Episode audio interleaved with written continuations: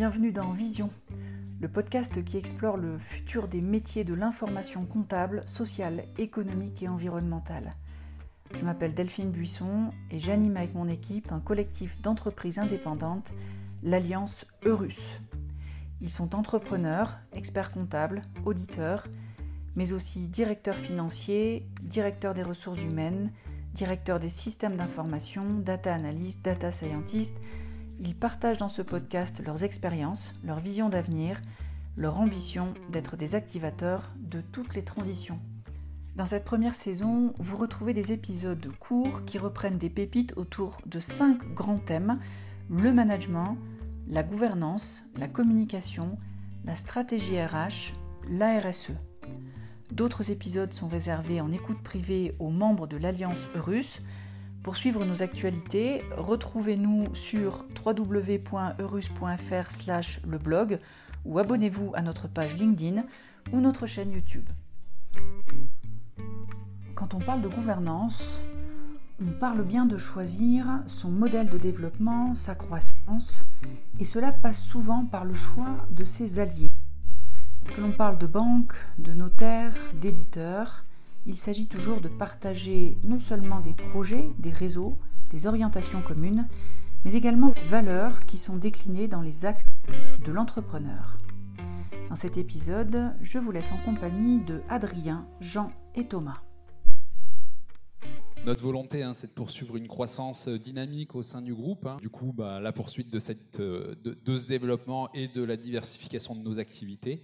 Euh, fait partie intégrante de notre, de notre stratégie, avec notamment une volonté de se diversifier sur, euh, sur des activités plus digitales et plus numériques que ce qu'on a l'habitude de faire. Et on sait que souvent, dans, ces secteurs d'activité, bah, les tickets d'entrée sont assez élevés. Donc on avait pour objectif de consolider nos fonds propres, notamment. Et du coup, cette levée de fonds s'est faite en augmentation de capital euh, pour pouvoir derrière avoir un effet de levier sur de l'endettement qui soit supérieur à ce qu'on avait l'habitude de pratiquer. Donc BPI, bah, c'est un, un partenaire qui a qui a un double avantage. Le premier, alors c'est que c'est un partenaire qui est plutôt neutre, notamment dans la. Enfin, il n'y a pas d'émission dans la gestion, pas de grosses difficultés à ce niveau-là. Il nous laisse, euh, il nous laisse définir notre stratégie. Deuxième avantage, c'est que malgré tout, c'est aussi, euh, je trouve, un message de, crédibilité d'Hendrix vis-à-vis de notre écosystème, puisque bah, on a subi un certain nombre d'audits hein, euh, avant qu'il rentre au capital. Voilà, dans, dans, le cadre de notre stratégie, c'était aussi un peu de message de crédibilité finalement à notre environnement. L'arrivée de BPI au capital d'Hendrix a été vraiment un bon signal, principalement pour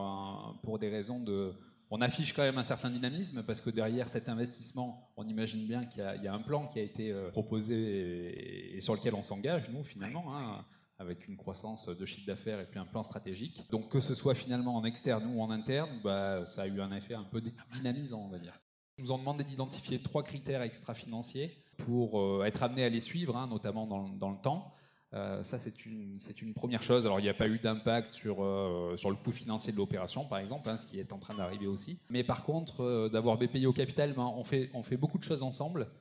et notamment sur des sujets de RSE, parce qu'ils sont assez impliqués sur la RSE. On a fait un événement à Lyon là, il y a quelques, jours, en partenariat avec BPI, auquel participait Hervé Guébo, donc celui qui porte l'offre RSE chez nous. Ils nous ont attribué le coq vert donc, également. Enfin voilà, donc on fait pas mal de choses ensemble.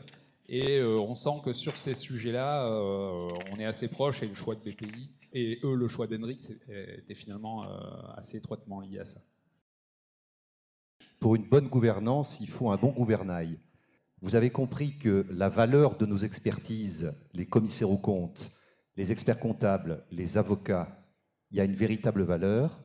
Ce qui nous manque, c'est l'authentification.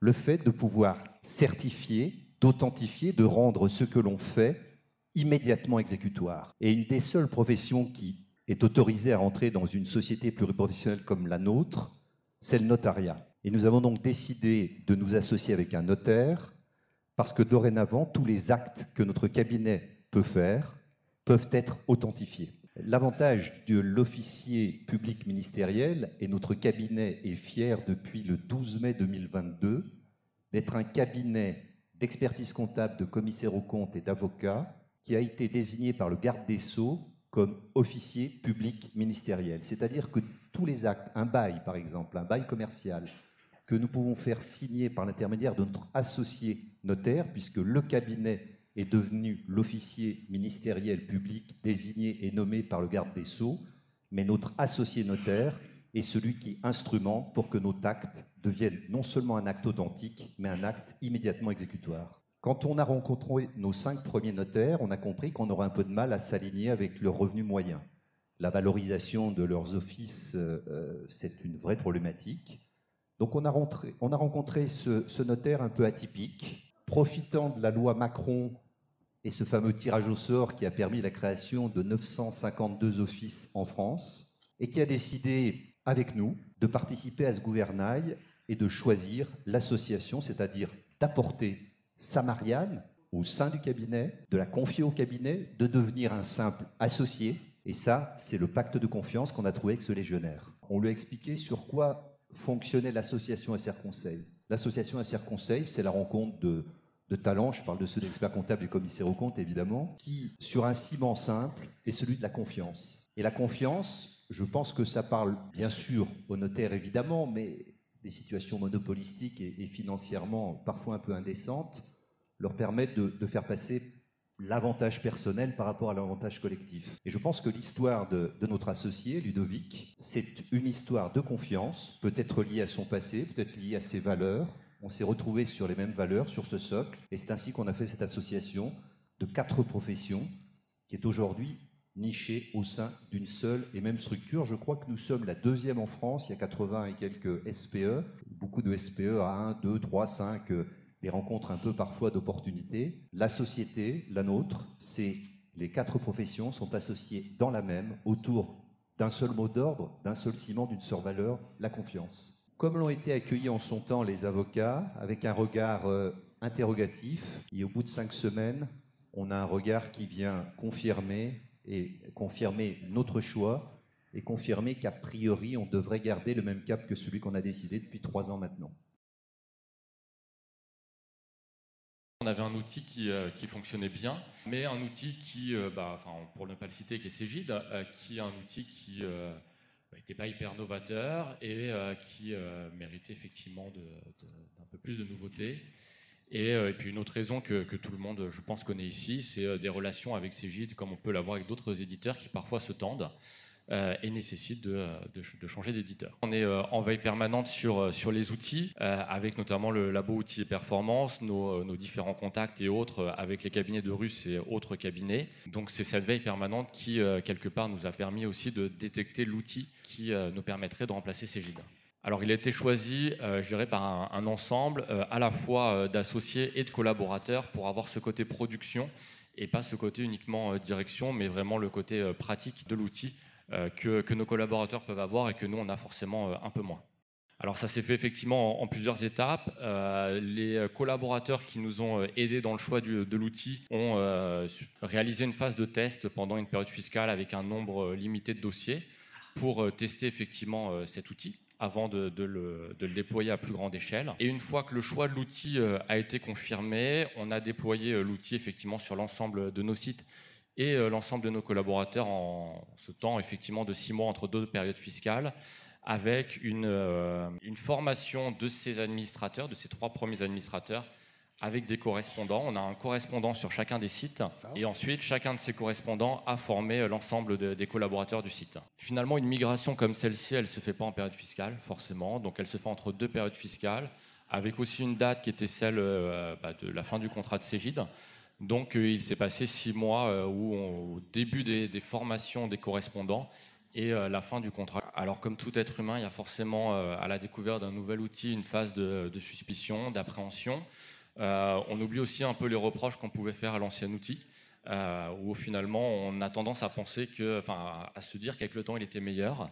Euh, mais une fois passé cette phase, effectivement, puisque là, la, période fiscale 2021 faite en 2022 a été une année, enfin, une période complète sur le nouvel outil ACD. Aujourd'hui, c'est plus un sujet tous les dossiers ont été migrés. Il y a eu cette période effectivement un peu plus compliquée sur les nouveaux, les premiers dossiers, mais aujourd'hui, euh, ça n'est plus un sujet. Alors, les ingrédients de ce succès, c'est euh, d'une part les correspondants qu'on a sur chacun des sites, euh, qui permettent effectivement de constituer des relais et de faire que chaque collaborateur n'est pas seul est perdu face à l'outil. Il, il, y a ce premier point. L'animation du réseau de correspondants, puisque ce réseau de correspondants a des réunions régulières pour remonter les points, les insatisfactions, faire des rappels effectivement sur l'utilisation de l'outil. Et on avait également des points réguliers avec l'éditeur pour de la même façon faire remonter nos insatisfactions et faire évoluer l'outil si possible et si besoin en fonction de, nos attentes. Alors en fait, on a eu cette première étape où on a euh, formé nos administrateurs, qui est au nombre de trois, euh, qu'on a choisi, euh, bah, certains pour leur expérience de, des logiciels, leur migration et, leur appétence informatique. Et ensuite, on a ruisselé en fait sur les différents sites, où dans un premier temps, ces administrateurs ont formé les correspondants, et ensuite, enfin, administrateurs et éditeurs ont formé les correspondants, et ensuite correspondants et euh, administrateurs ont formé euh, l'ensemble des collaborateurs sur juillet-septembre de l'an dernier pour effectivement que euh, les formations soient dispensées sur tous les sites. Et ensuite, on a eu un plan de migration qui était commun à l'ensemble des sites avec un calendrier, un suivi. on, a effectivement au sein d'Orcom des, réunions, hebdomadaires d'associés. Et ce qui veut dire qu'à chaque réunion hebdomadaire, on faisait un point sur l'avancement de la migration pour vérifier qu'il n'y avait pas de site qui soit euh, plus à la traîne que, que, les autres et que tout le monde soit en ordre de marche effectivement pour, euh, pour la période fiscale. Nous espérons que cet épisode dédié à la gouvernance a pu enrichir votre réflexion stratégique et nous vous donnons rendez-vous pour un prochain épisode. À très bientôt.